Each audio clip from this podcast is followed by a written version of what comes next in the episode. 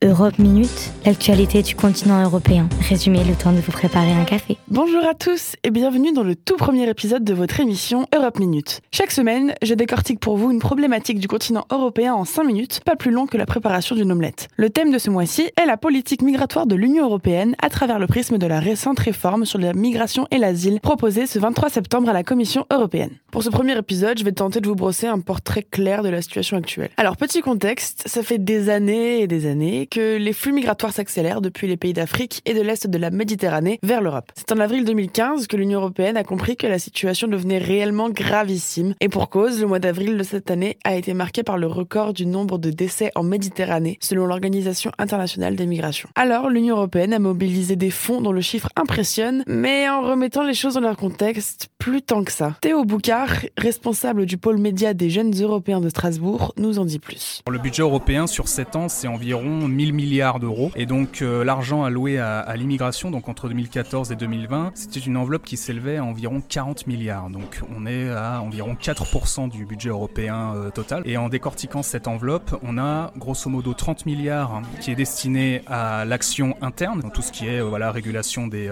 des demandes, tout ce qui est infrastructure, etc. Et 10 milliards qui est lié précisément à l'aspect externe, donc tout ce qui est mission aux frontières de l'Union européenne. N'a cessé d'augmenter et 2019 est arrivé, donc c'était l'heure de changer de président de la Commission. Et l'occasion pour changer de stratégie? La stratégie en tant que telle de l'Union européenne, elle n'a pas trop changé, même avec le pacte migratoire proposé euh, fin septembre par la Commission. En gros, on reste sur euh, une politique plutôt euh, d'expulsion, sous la pression des populismes de tous bords, mais également sous la pression d'États de moins en moins ouverts à la migration. Concrètement, le règlement de Dublin ne va pas vraiment disparaître. Il faut savoir aussi que depuis 2013, le règlement de Dublin, ou Dublin 3, se charge d'organiser la collecte des données biométriques, c'est-à-dire les empreintes digitales ou l'ADN de tous les demandeurs d'asile, pour mieux vérifier qu'ils ne demandent chacun asile qu'à un seul pays à la fois. Ce règlement imposait également, mais depuis plus longtemps, à tous les réfugiés qui entraient en Union européenne de demander asile au premier pays dans lequel ils arrivaient et d'y rester au moins un an. Ça mettait donc en première ligne les pays du sud de l'Europe, comme l'Espagne, la Grèce, l'Italie ou Malte. La situation a donc continué de s'empirer et les réfugiés s'entassaient dans des camps surpeuplés et insalubres dans les îles grecques, notamment à Lesbos. C'est sur cette île, dans la ville de Moria, qu'un incendie a ravagé le camp qui comprenait quelques 22 000 réfugiés, là où le camp avait une capacité maximale de 5 000 personnes. C'était la goutte d'eau qui a fait déborder la Méditerranée. Alors les 27 se sont rassemblés pour une réunion extraordinaire du Conseil européen le 23 septembre 2020, à l'issue de laquelle on a vu sortir quatre gros titres. 1. Le renforcement de la présence de l'Union européenne en mer pour surveiller les frontières maritimes. 2. La lutte contre les trafiquants en tout genre. 3. La prévention des flux migratoires illégaux. Et 4. Le renforcement de la solidarité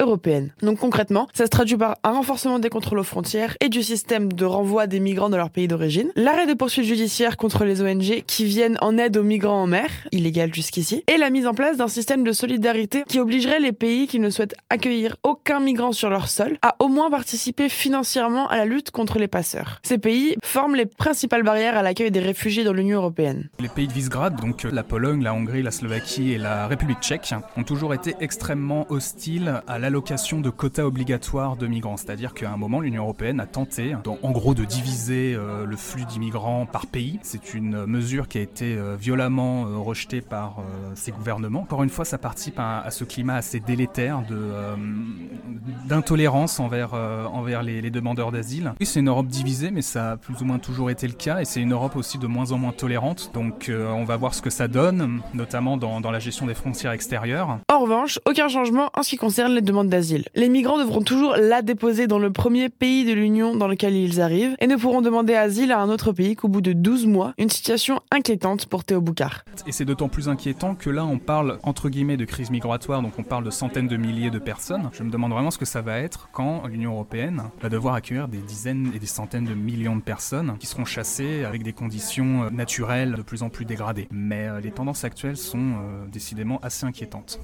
Cette réforme a été baptisée du joli nom de Pacte européen sur la migration et l'asile. Alors, un pas en avant vers une solidarité européenne ou une opportunité pour certains de se dédouaner de l'accueil de réfugiés? Ce sera tout l'objet de notre émission de ce mois-ci. Prêt pour un petit récapitulatif? C'est parti. L'Union européenne a accordé 4% de son budget à l'immigration entre 2014 et 2020. Depuis 2013, le règlement de Dublin régule les demandes d'asile, notamment le fait que tous migrants doivent demander asile au premier pays de l'Union dans lequel ils arrivent, ce qui a eu pour effet d'inonder les pays du sud de l'Europe de demandes, situation pour eux. L'Union européenne adopte une politique majoritairement d'expulsion, en partie influencée par les quatre pays du groupe Visegrad. La réforme du 23 septembre ne change pas grand-chose à la stratégie globale en ce qui concerne l'accueil de réfugiés. L'Europe est divisée sur la question.